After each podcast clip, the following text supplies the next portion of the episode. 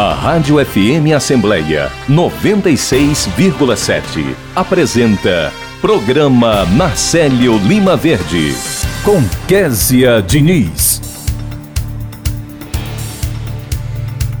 E no programa desta terça-feira a gente tem o quadro Espaço do Empreendedor, quando a gente conversa com a vice-presidente do Conselho Regional de Economia do Ceará, Desi Remota, que fala sobre linhas de financiamento para o microempreendedor individual.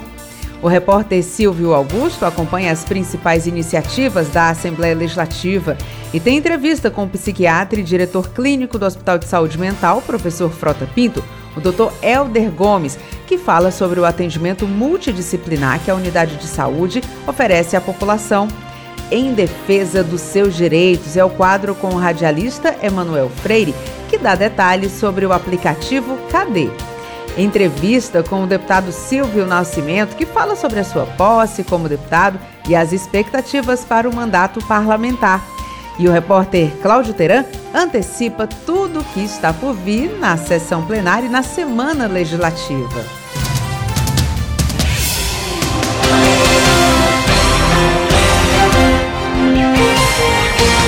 Olá, eu sou Kézia Diniz e o programa Narcélio Lima Verde da sua Rádio FM Assembleia já está no ar. O programa é exibido de terça a quinta-feira e nós seguimos juntos até as 9 horas da manhã aqui na sua Rádio FM Assembleia 96,7 e também é possível acompanhar o nosso programa em vídeo no YouTube e no Facebook da Assembleia Legislativa. Você também pode ouvir o nosso programa em podcast na Rádio FM Assembleia, disponível nas plataformas de áudio Spotify, Deezer, Apple Podcasts e Google Podcasts. E para participar do nosso programa enviando algum comentário ou sugestão, anote o número do nosso WhatsApp, 859-8201-4848. Eu agradeço a você desde já pela companhia. Espaço do Empreendedor. Linhas de financiamento estão disponíveis para os microempreendedores individuais? Esse é um dos assuntos que a gente vai conversar com a vice-presidente do Conselho Regional de Economia aqui do Ceará e diretora-presidente do Instituto de Desenvolvimento Econômico, Social e Empreendedorismo. Estou falando da Desirê Mota, a quem a gente agradece muito pela participação. Desirê, muito bom dia. Kézia, bom dia. Bom dia aí aos ouvintes. Desirê, conta pra gente. Eu lembro que é, numa conversa anterior que a gente teve, a gente deixou suspense né, sobre as linhas de financiamento. Muita gente mandou mensagem aqui para o nosso programa perguntando sobre quais são essas linhas de financiamento, o que é que um microempreendedor individual tem disponível hoje. Tá. Kézia, inicialmente eu queria resgatar um pouco do que se enquadra, qual é o perfil né, das pessoas que se enquadram na, na, questão relacionada ao MEI, ao microempreendedor individual. Então, ele tem que ter um faturamento bruto anual de até 81 mil reais ano, que é 6.750 por mês, ele não ter sócio ou titular de outra empresa, ele não possuir filial e ter no máximo um empregado. E está enquadrado nessas atividades do MEI em torno de 400 atividades, tá? E aí nós temos, é, Kézia, algumas linhas de crédito disponíveis no mercado. Tá? Eu selecionei aqui três para a gente falar, até porque é, o, o, BNB, o Banco do Nordeste, tem o Crédito Amigo, que é muito conhecido e já está há algum tempo aí no mercado, e ele é um dos maiores programas de microfinanças da América do Sul. Tá? E quem se enquadra no, no, no, no Crédito Amigo? É, os MEIs, os, as EPPs também, as empresas de pequeno porte, e as atividades de indústria, comércio e serviço. Quando eu estou falando de indústria, estou falando de sapataria, marcena, marcenaria, carpintaria, artesanato e outras. E comércio pode ser os ambulantes, os vendedores em geral, os mercadinhos, papelarias, armazéns, armarinhos, né, farmácias, e atividades de serviço, que são salões de beleza, oficinas mecânicas, borracharias e outras, tá? Certo. O Cred Amigo, falando um pouco mais sobre ele, ele tem algumas condições e algumas vantagens. A primeira vantagem é que você pode fazer uma abertura de conta aí gratuita, né, conta corrente no próprio Banco Nordeste. Ele tem um crédito escalonado, quer dizer o quê? Você pode tirar um financiamento pequeno no primeiro momento, de acordo com a sua necessidade, e depois você vai e tira um outro financiamento é, é, na, na, na, sequência, né? É, o seu empréstimo vai ser liberado em até sete dias úteis, então ele tem é, pouca burocracia, ele, ele rapidamente está na sua conta para comprar um maquinário, para você adquirir recurso para capital de giro. Né? Ele tem um atendimento personalizado, porque essa modalidade de crédito, que é exatamente é, com base na, na microfinanças, que a gente chama, ele tem um agente de crédito que vai até você, faz uma visita, pergunta se realmente é, é, é, você está necessitando desse crédito, para que você está necessitando desse crédito, né? faz um plano de negócio com você para ver a viabilidade desse pagamento, né? porque não adianta você tirar um recurso financeiro e ficar devendo ao banco sem ter condições de efetuar esse pagamento. E tem uma orientação toda, eu diria, personalizada e mais empresarial. Desirê, agora essas linhas de, de financiamento, o que é que as pessoas têm que ter para poder fazer esse, para chegar a essas linhas de financiamento? Você já tem que ter, tem tempo mínimo, por exemplo, de abertura do MEI, é, você já tem que ter obrigatoriamente um empregado contratado ou não, ainda não. É, o que, quais são os requisitos mínimos? Pronto. Na realidade, essa, essa linha de financiamento que eu estou falando, que é a do microcrédito, é, você pode ser informal também, tá? Não precisa você necessariamente já estar enquadrado dentro do MEI.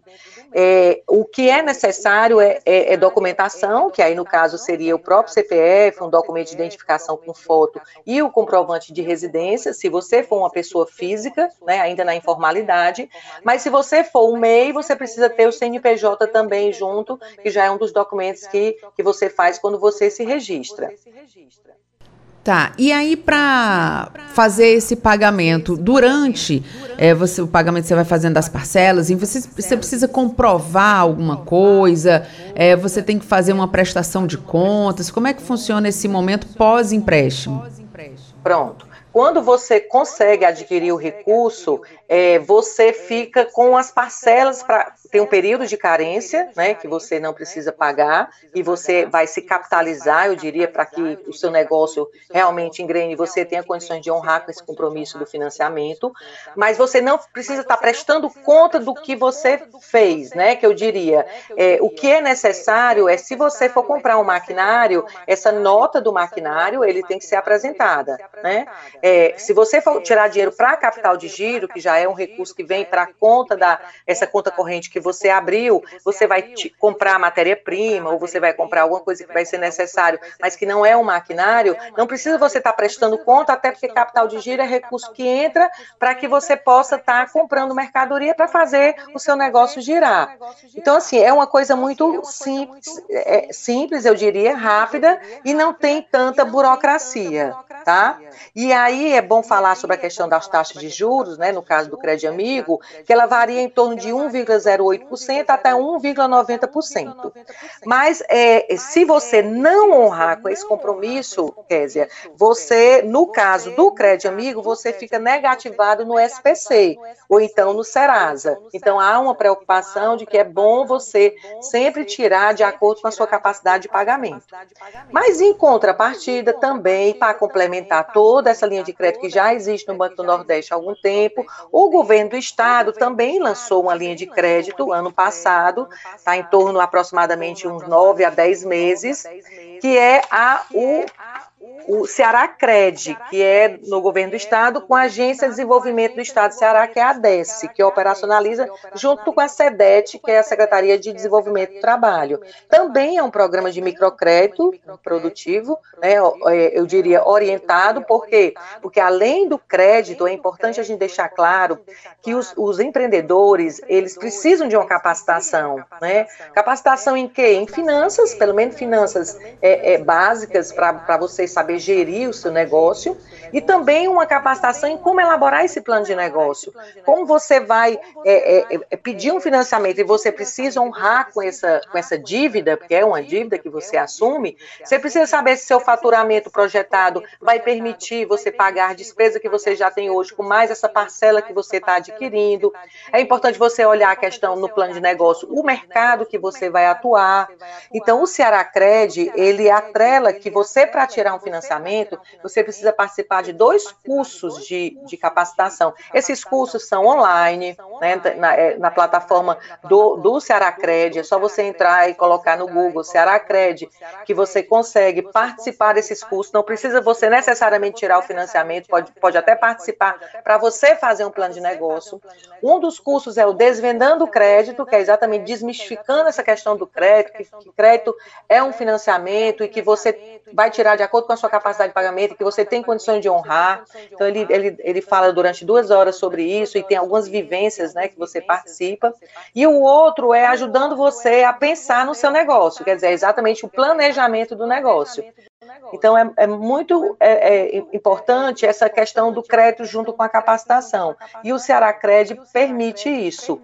E no caso do Ceará Cred, Kézia, tem uma diferença com o Cred Amigo, no sentido de que, primeiro, é a taxa de juros, a taxa de juros do Ceará Cred, ela está mais em conta, ela está em torno de 0 0,5% se você for tirar para capital de giro ao mês, e for para investimento é 0,3%.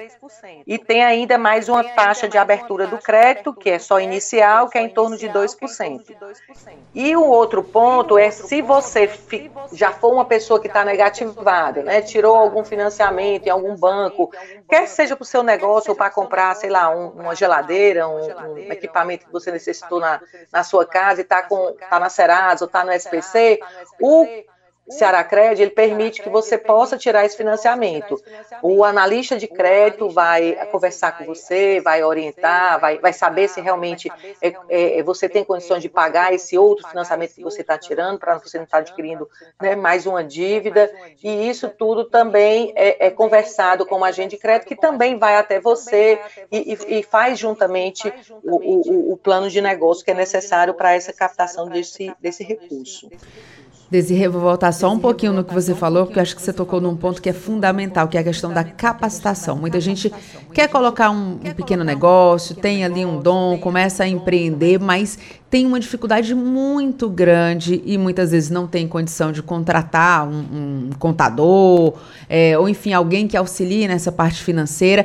E uma das dificuldades que eu acho que é, que é uma das maiores é justamente isso ter um plano de negócio, saber que tem que guardar um dinheirinho de reserva para uma emergência, é se estruturar até prevendo ali algumas dificuldades que podem surgir no meio do caminho.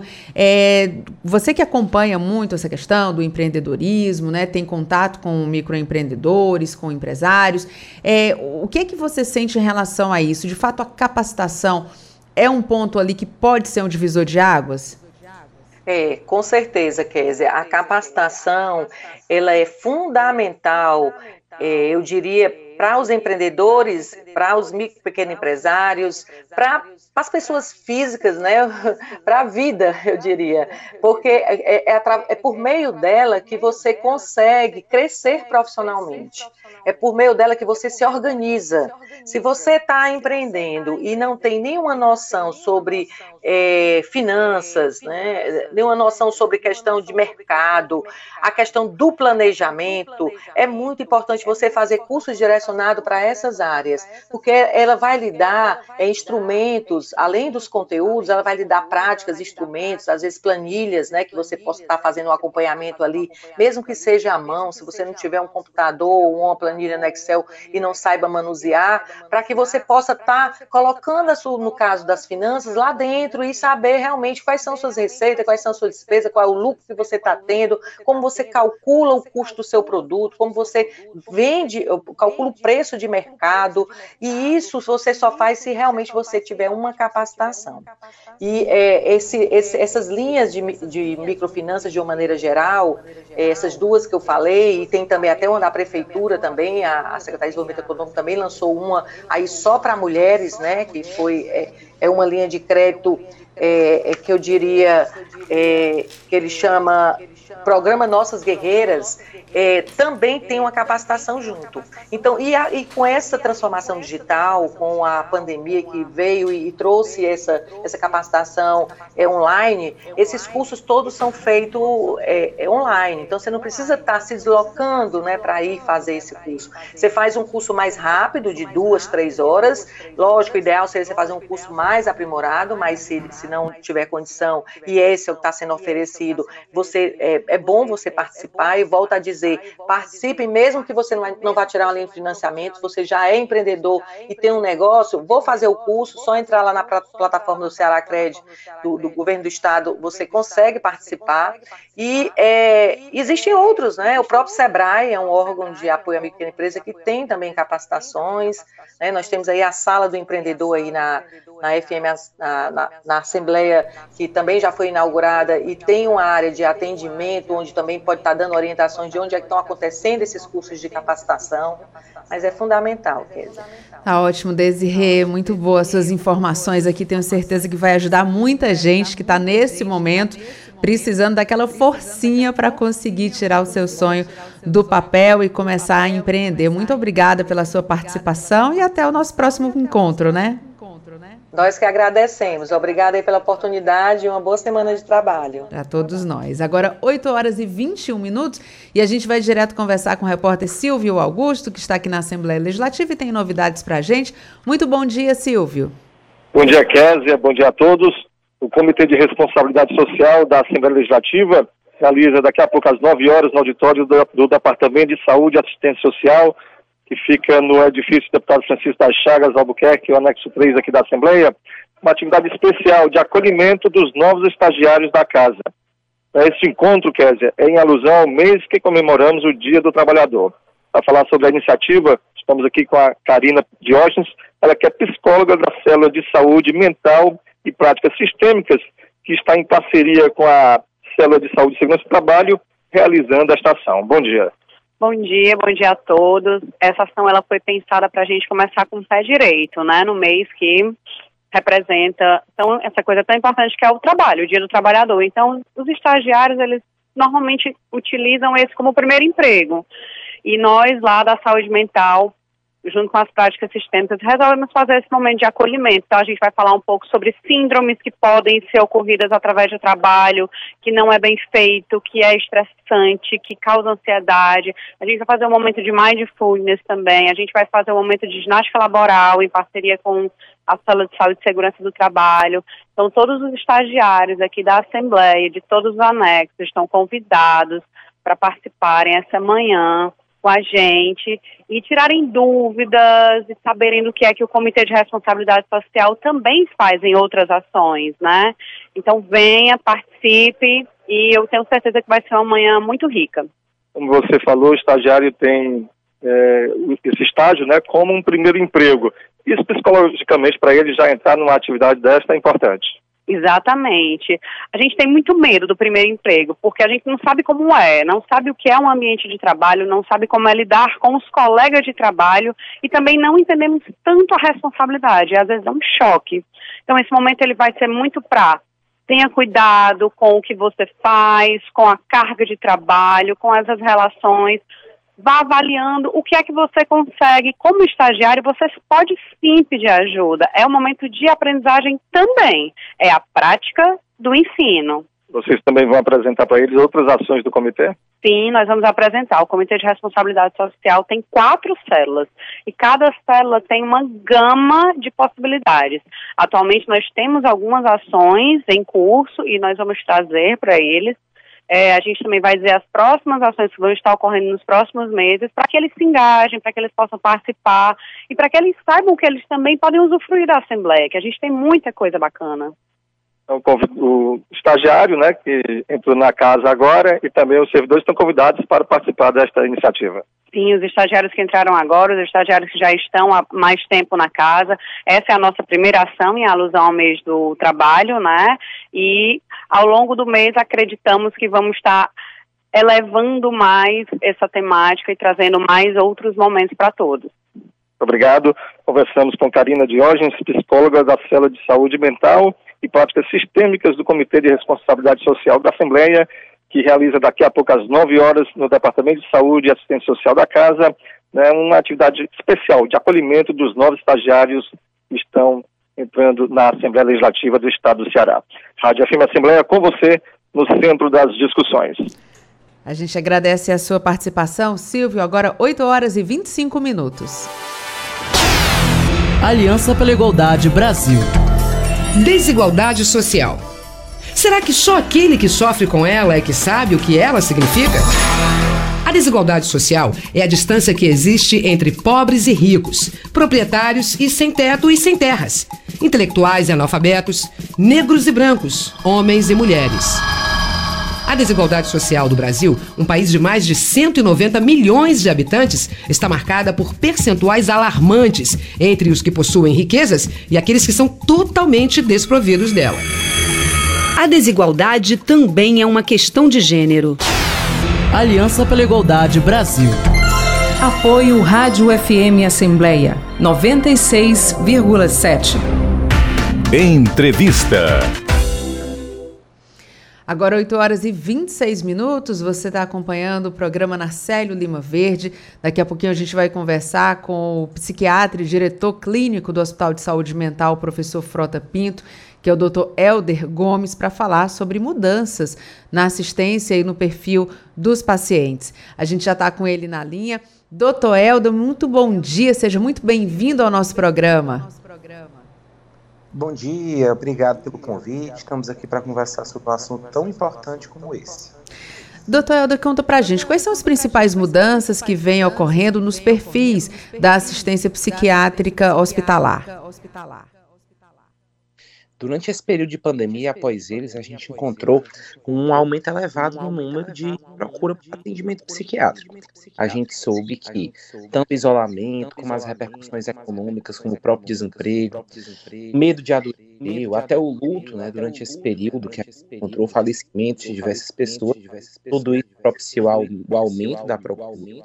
E quando a gente fala de atendimento hospitalar, está falando justamente do perfil de pacientes mais graves, ou seja, pacientes que têm transtorno bipolar, esquizofrenia, uma depressão grave. Doutor Helder, eu vou lhe interromper aqui um momentinho, que a gente está com um problema no seu retorno. A gente vai fazer uma ligação para o senhor aqui pelo telefone fixo para a gente ter um retorno melhor. Doutor Helder é psiquiatra e diretor clínico do Hospital de Saúde Mental, professor Frota Pinto.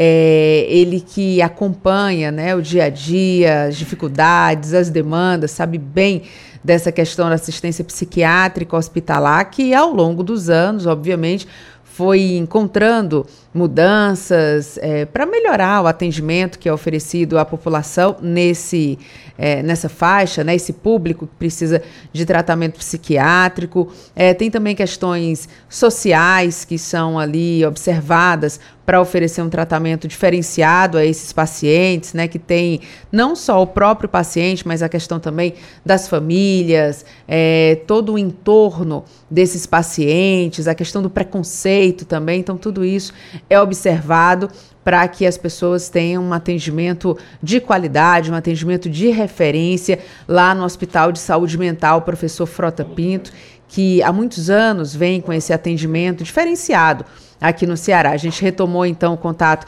com o doutor Helder. Doutor Helder, o senhor estava falando sobre as principais mudanças que vêm ocorrendo nos perfis de assistência psiquiátrica hospitalar. Eu queria que o senhor retomasse o seu pensamento, porque a gente teve um probleminha no áudio, mas a gente está aqui com o microfone aberto para o senhor falar sobre esse assunto. Tranquilo. A gente sabe que os hospitais psiquiátricos muitas vezes foram carregados de estigma ao longo dos últimos anos. Muitas vezes as pessoas não procuram assistência porque pensam que o psiquiatra vai tratar, por exemplo, das pessoas que são, bem entre aspas, loucas. A gente sabe que não é desse jeito, o psiquiatra é responsável pelo tratamento de diversos diagnósticos, e hoje nosso objetivo numa instituição hospitalar é tratar o paciente de forma humanizada, com acesso a atendimento multidisciplinar. Então, o paciente ele deve ser atendido por psiquiatra, mas também por psicólogo, enfermeiro, terapeuta ocupacional, assistente social. Então, toda uma equipe vai poder abordar o paciente. Doutor Helder, é, as mudanças do perfil dos pacientes que buscam o hospital psiquiátrico, como é que é hoje em dia? Os próprios pacientes já buscam o hospital, são os familiares que levam, eles chegam normalmente é, tendo algum tipo de crise ou já chegam num momento de maior tranquilidade? Qual é o perfil que a gente tem hoje? Nós temos todas as situações a gente encontra um aumento da procura ao longo dos anos de pacientes com pensamento de suicídio, após tentativa de suicídio, o que está bem correspondendo ao aumento dos índices de depressão na população. E, nesses casos, muitas vezes, a própria pessoa, o próprio paciente deseja procurar ajuda e ele pode procurar, por exemplo, um serviço de emergência por conta própria. Mas a gente sabe que no hospital psiquiátrico, que vai abordar casos mais graves, muitas vezes é o familiar que acaba levando o paciente principalmente em casos de agitação, casos de agressividade, que a gente pode encontrar em vários diagnósticos, mas também nos casos de dependência química, em que a pessoa vem usando alguma substância, como é o caso de álcool, cocaína, crack, quando faz uso de, de forma desenfreada, muitas vezes com alteração de comportamento, é a própria família que acaba levando o paciente para realizar uma assistência psiquiátrica. Doutor Eldo, você tocou no assunto agora que eu acho que é a dúvida de muitas pessoas que, infelizmente, passam por esse tipo de problema, que é a questão de ter um usuário de drogas, né? E a, o próprio usuário, obviamente, enfrenta esse drama. É, como é que é essa porta de entrada? O usuário de droga, ele pode ser é, considerado um paciente que deve ser tratado é, em um hospital psiquiátrico? Como é que funciona essa porta de entrada? Porque muitos parentes têm essa dúvida. A maior parte dos casos de dependência química deve ser abordada nos CAPs AD, ou seja, CAPs, álcool e drogas, que são instrumentos da rede para atender os pacientes. Mas a gente sabe que em caso de instabilização aguda, ou seja, de alteração de comportamento, esses pacientes podem vir a manifestar, por exemplo, pensamento de suicídio também, crise de agressividade desencadeada pela droga. A gente sabe que muitas vezes a emergência acaba sendo o local mais adequado e os hospitais também podem fazer internação para desintoxicação do paciente, ou seja, para aquele paciente que vem em uso da substância de forma intensa, mas que deseja parar o uso. Então, muitas vezes a pessoa não consegue parar por conta própria no ambiente ambulatorial, nas consultas, e necessita, necessita de uma internação. E essa internação para deixar, deixar uso de substância, ela pode vir a ser realizada no hospital psiquiátrico, tanto que no Hospital Mental da Messejana a gente tem um setor para realizar esse tipo de internação chamado de unidade de desintoxicação. Doutor Elda, muitas pessoas nesse período agora de pandemia acabaram enfrentando situações de, de ansiedade, depressão, né? Muitos problemas vieram à tona nesse período de isolamento mais profundo, onde a gente teve que ficar ali, né, recluso dentro de casa, muitas vezes sem um familiar, muita gente ficando sozinha mesmo. É, mas a minha pergunta é: quando procurar um hospital psiquiátrico? Qual é o, o momento ali que a pessoa deve realmente perceber que, opa, tem alguma coisa aqui diferente, eu não posso lidar com isso sozinho, eu preciso de fato, o, o melhor caminho de fato é procurar um hospital? Nós sabemos que a maior parte dos atendimentos deve ser realizado em regime de consultório, ou seja, para aquelas pessoas que têm ansiedade, depressão, que são os principais transtornos psiquiátricos, são os mais prevalentes. A gente sabe que uma pessoa pode ter alguma crise de depressão, de ansiedade ao longo da vida, em cerca de 12% dos casos. Então, 12% das pessoas em algum momento vai precisar de um atendimento psiquiátrico por essas questões, o que a gente considera muito elevado. E o hospital psiquiátrico sempre vai estar disponível justamente para esses casos mais graves. Ou seja, pessoas que estão realizando automutilação, por exemplo, estão se cortando, se machucando por algum motivo, pessoas com pensamento de suicídio intenso, como eu expliquei, crises realmente intensas, e a gente sabe que muitas vezes essas pessoas elas não sabem ou não é, conseguem perceber o momento adequado de procurar um tratamento. Muitas vezes as pessoas têm um próprio preconceito com o tratamento, então é importante que os amigos e familiares sejam atentos a esses sinais que podem ocorrer e apoiar, dar um suporte a essa pessoa, inclusive é, indicando e apoiando a procura por um atendimento. A gente sabe que quanto mais precoce o atendimento é procurado, melhor possibilidade de retorno, de recuperação dos sintomas, e a emergência psiquiátrica, por exemplo, do próprio hospital mental, que está messejando, tem funcionamento 24 horas por dia, justamente para atender esses pacientes que estão mais instáveis, ou seja, que estão mais graves. A gente nota realmente um aumento da procura na nossa emergência, principalmente nesse período pós-pandemia, porque, como você disse, como eu expliquei também, isso mexeu com muitas situações que trouxe uma ampla gama de situações para a população, principalmente para o algo inédito, que ninguém nunca tinha vivenciado durante as nossas vidas. É importante saber que não é mimimi, não é bobagem, né? Se a pessoa está sentindo é, algum tipo de problema, deve procurar ajuda. É importante saber também, né, doutor Eldo, que ninguém está sozinho. A gente tem sim como buscar ajuda e é importante não ter preconceito e buscar uma melhoria sem dúvida nenhuma, né? No mês de setembro, inclusive, nós temos a campanha do Setembro Amarelo, que é uma campanha super importante para poder esclarecer a população sobre essas questões a gente divulgar. Inclusive, nessa campanha do Setembro Amarelo, sempre são abordados alguns mitos e verdades sobre a questão do suicídio, por exemplo. E uma das questões mais abordadas é justamente isso. Muitas pessoas pensam que quando alguém fala que está com pensamento de suicídio, aquela pessoa não vai cometer. E não é isso que acontece. A gente sabe que a maior parte das pessoas dá algum sinal antes, justamente porque o que a gente chama de ambivalência tende a ocorrer. O que é ambivalência? É aquela pessoa que muitas vezes ela chega a ter o pensamento, mas tem algo que está impedindo, algo que está fazendo com que haja uma dúvida naquele momento, e é justamente onde os familiares devem abordar. E um dos pontos importantes é a gente saber que a gente tem tratamento para depressão.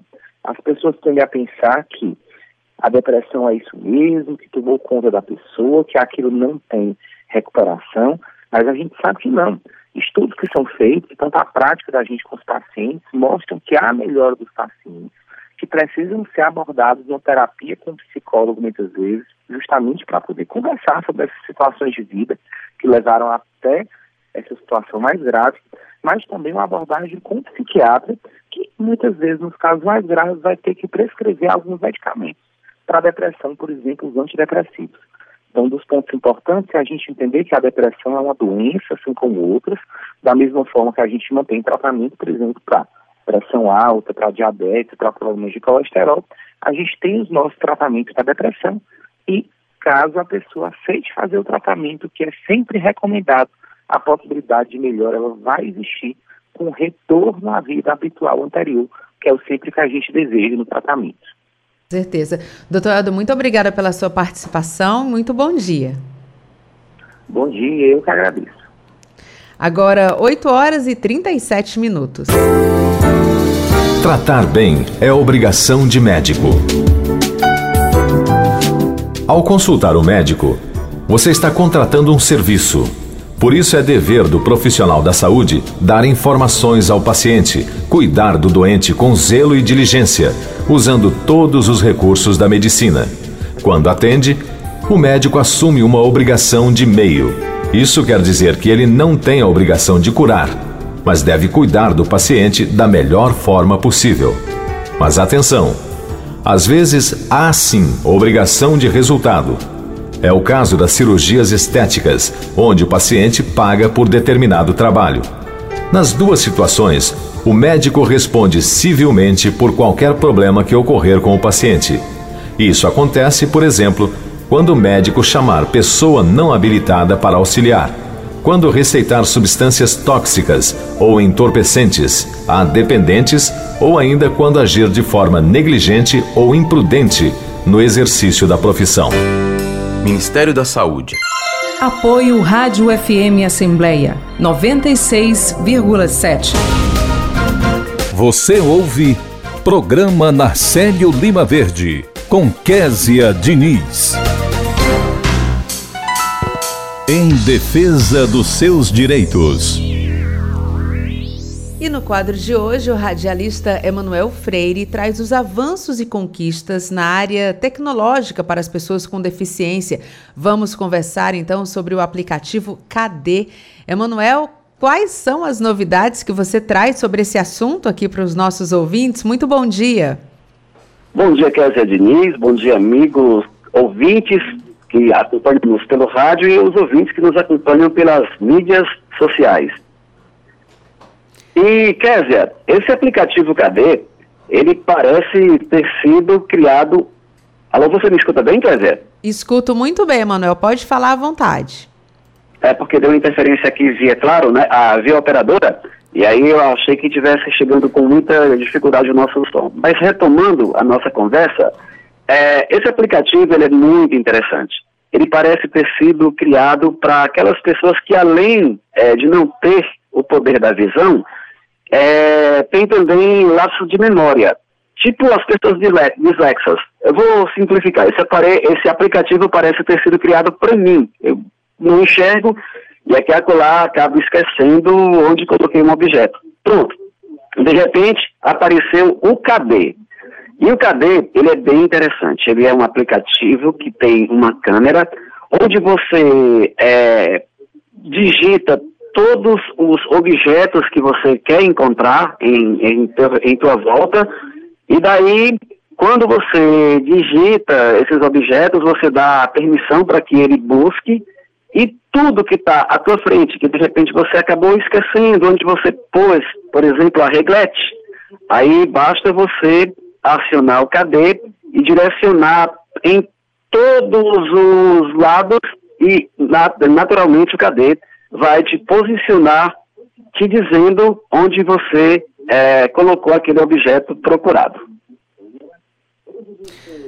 Tá ótimo, Emanuel. E esse aplicativo tem auxiliado muitas pessoas, né? Cada vez mais as pessoas vão conhecendo essa tecnologia e com a, né, com a informação chegando até elas, isso tem ajudado a facilitar aí um pouco a vida das pessoas que precisam desse apoio, né? Sim, esse aplicativo ele tem ajudado demais as pessoas com cegueira total e até com baixa visão. Ele tanto ajuda a você é, no quarto, na sala de estar, na cozinha, onde quer que você esteja e quando você foca o, o objeto que você está à procura, graças à tecnologia, isso tem possibilitado nos de encontrar com facilidade aqueles objetos que porventura a nossa memória tenha esquecido onde a gente pôs determinada coisa. Ele é, ele é pago ou ele é disponível gratuitamente? Ele está disponível gratuitamente, é, tanto na plataforma é, é, iOS, como também na plataforma por meio do Android, né? O, o, o, o KD, basta você ir lá no Play Store, buscar por ele e aí instalar e pronto, usar com tranquilidade, pois esse aplicativo, para quem não enxerga, tem sido muito útil e também para as pessoas que enxergam que de repente acabam esquecendo determinada, determinado produto, basta na hora de instalar, copiar os produtos que você mais usa, é aqueles que você acabou esquecendo, e pronto, o KD também vai te auxiliar nessa busca.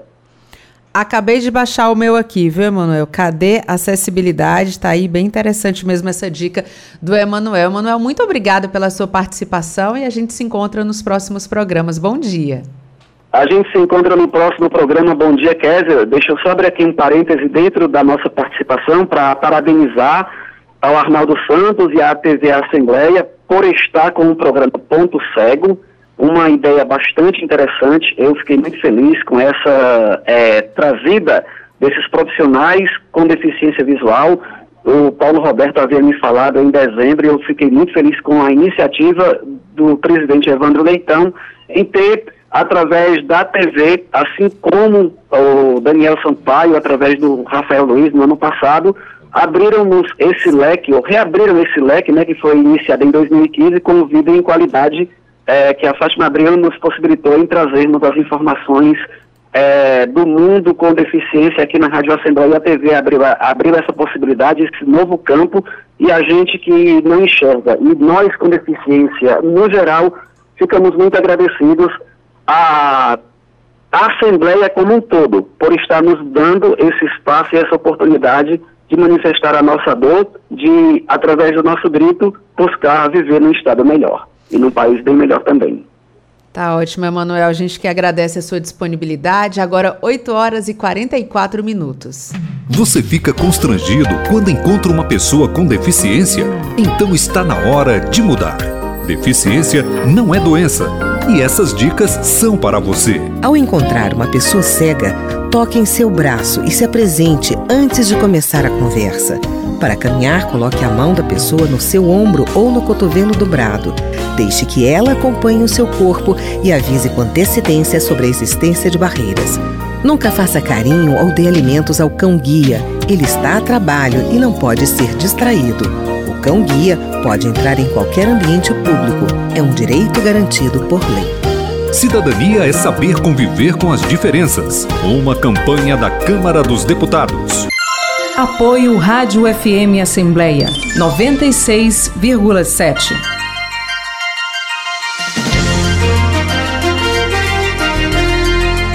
A comunicação social da Assembleia Legislativa do Ceará é um complexo que envolve televisão, rádio, jornal, revista, agência de notícias e o núcleo de mídias sociais.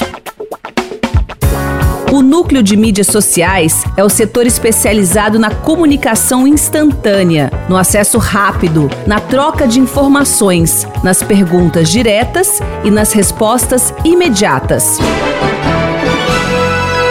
através do fanpage, do Twitter e do Instagram, a Assembleia aproxima-se do cidadão, dando-lhe acesso imediato ao que acontece no plenário e nas comissões, pesquisas de opinião, entrevista com especialistas e membros do poder público, visando o debate sobre temas relevantes para toda a sociedade cearense. Para isso, planeja, cria conteúdos, atualiza, monitora e avalia periodicamente o desempenho. Compartilhar iniciativas. Esta é a meta da Assembleia Legislativa do Estado do Ceará.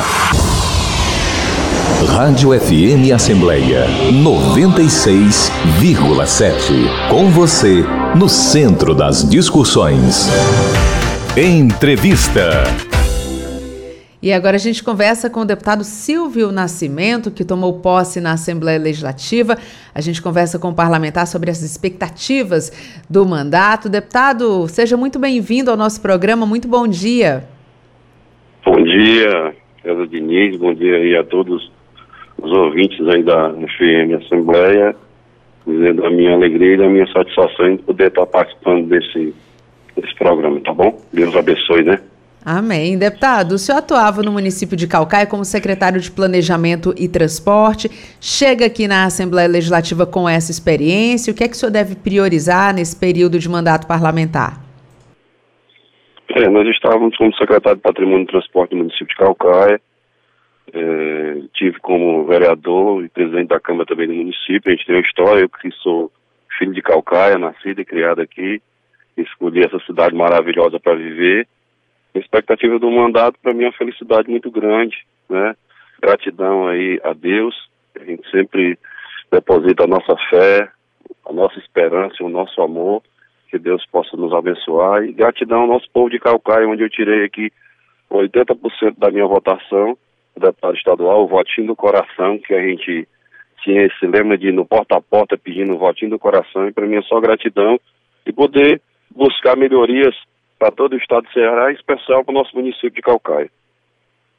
Deputado, uma das demandas do município de Calcaia é justamente aquela obra dos espigões ali no litoral, né? Uma obra que, enfim, tem muitos anos já que a população de Calcaia fala nessa obra, espera esse momento. Eu queria que o senhor avaliasse para a gente aqui, para a nossa audiência, essa obra dos espigões ali no litoral do município de Calcaia.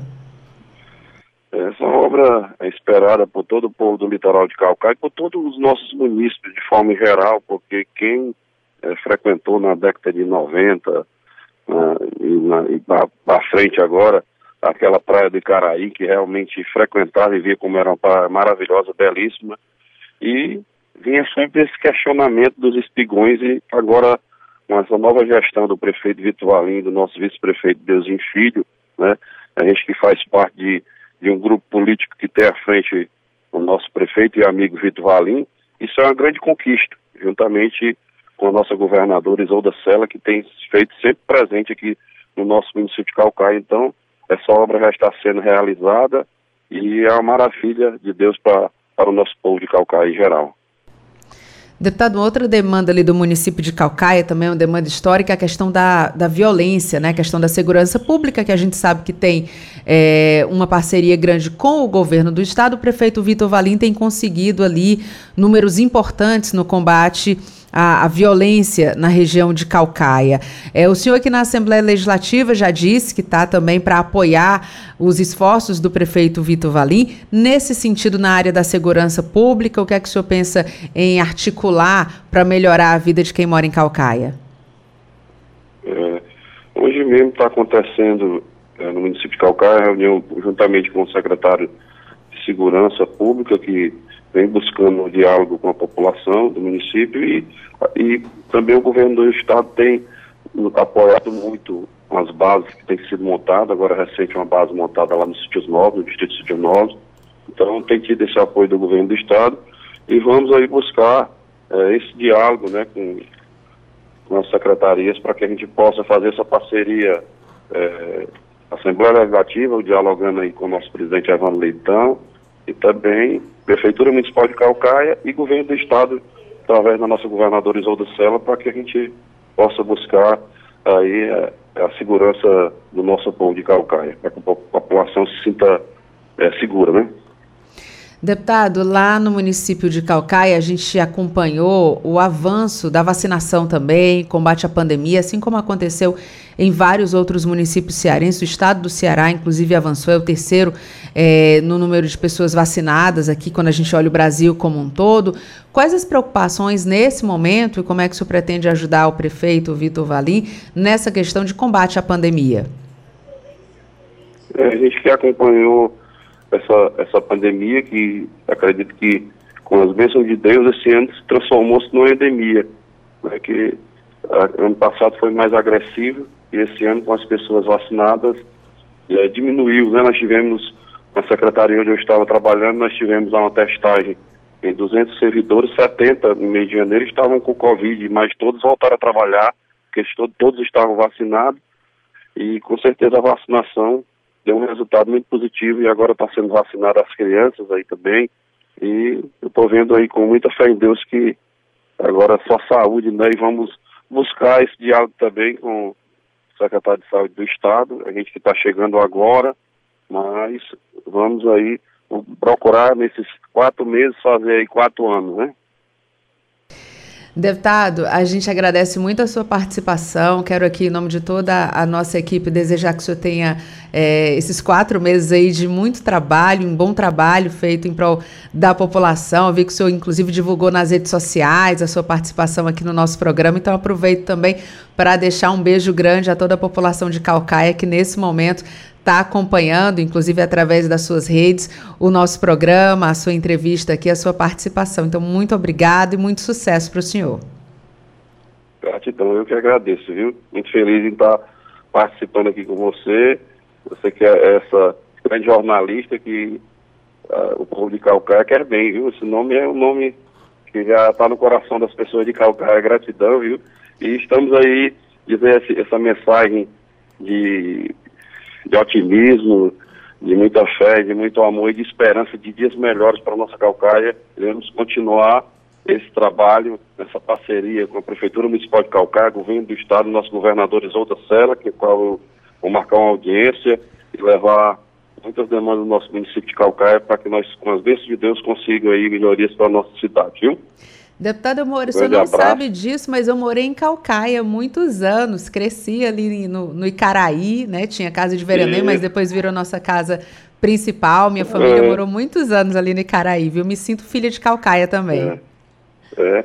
Quero também destacar aqui no nosso trabalho, juntamente aqui que nós tivemos como secretário de Patrimônio e Transporte, é, o ônibus de graça, vem toda a cidade de Calcaia, é, as empresas de ônibus que vêm passando por uma grande dificuldade, né, a nível de Brasil, depois dessa pandemia, né? E estamos aí com, com ônibus de graça aqui. A empresa Vitória que faz o transporte aqui vinha com a pandemia de 30 mil passageiros dia, é, caiu para 18 mil e agora com Bora de Graça está movimentando a economia do nosso município de Calcaia, que está levando 80 mil pessoas por dia. Né? Então, isso aí está é, movimentando muito a economia do nosso município, viu? Iniciativa importante, para ajudar a população. Deputado, muito bom dia para o senhor e muito obrigada pela sua participação. Obrigado e um abração aí a todos. Deus abençoe. Agora, 8 horas e 54 minutos. Fake News. Não compartilhe dia 24, o dia do combate às fake news. Eu quero dizer que nós temos uma lei que foi aprovada aqui na Assembleia Legislativa que trata sobre essa temática e nós temos que ter muito cuidado na hora de compartilhar informações, de compartilhar alguma coisa que a gente recebeu no WhatsApp ou pelas vias da internet, porque um reprodutor das fake news também tem que ser punido. Então a gente tem que ter muita responsabilidade porque isso pode prejudicar a vida de muitas pessoas. Augusta Brito, deputada estadual. Compartilhar iniciativas. Esta é a meta da Assembleia Legislativa do Estado do Ceará. Rádio FM Assembleia 96,7. Com você, no centro das discussões. A violência política de gênero acontece quando uma mulher eleita não está segura nem mesmo no plenário, quando o apoio do partido nunca vem quando somos julgadas e atacadas pela nossa imagem. Chega, é hora de ocupar o nosso lugar. Mais mulheres na política, sem violência de gênero. A gente pode, o Brasil precisa. Justiça eleitoral, a justiça da democracia. Apoio Rádio FM Assembleia 96,7. Você ouve Programa Narcélio Lima Verde, com Késia Diniz. Agora 8 horas e 56 minutos e a gente vai conversar com o repórter Cláudio Teran, que já está na linha. Cláudio Teran, muito bom dia. Muito bom dia, Késia Diniz, bom dia a você, bom dia ao amigo ouvinte da nossa FM Assembleia. Cláudio Teran, o que é que você antecipa para a gente sobre essa semana aqui na Assembleia Legislativa? Olha, nós vamos ter uma movimentação muito interessante nesta terça-feira, dizer, Diniz, porque o Move Ceará, que é justamente aquele projeto da Assembleia Legislativa que tem por objetivo contribuir para o processo de desenvolvimento do Ceará, já está neste momento lá no município de Tapipoca, que fica ali a famosa cidade dos três climas. Né? Então, em evento que une o setor produtivo de Amontada, Apuiaré, General Sampaio, Irauçuba, Itapajé, Itapipoca, Miraíma, Pentecoste, Tejuçoca e Tururu, Umirim e também Uruburetama, cidades essas que fazem parte da macro-região, será debatida a perspectiva de novos investimentos para o desenvolvimento econômico. Essa reunião está marcada para começar agora às 9 horas na CDL do município de Itapipoca. Vai participar muita gente, né? não só o setor produtivo, como também a classe política, vereadores, lideranças, prefeitos ali da região.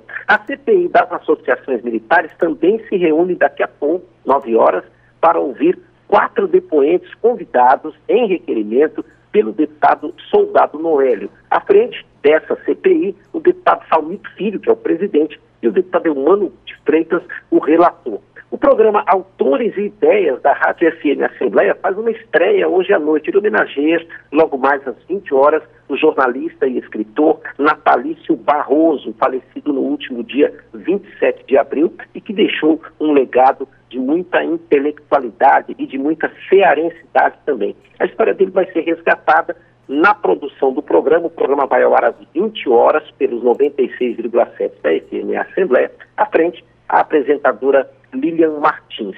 E a Comissão de Constituição e Justiça da Casa se reúne logo mais, 14 horas, para votar 11 projetos de lei e 5 projetos de indicação.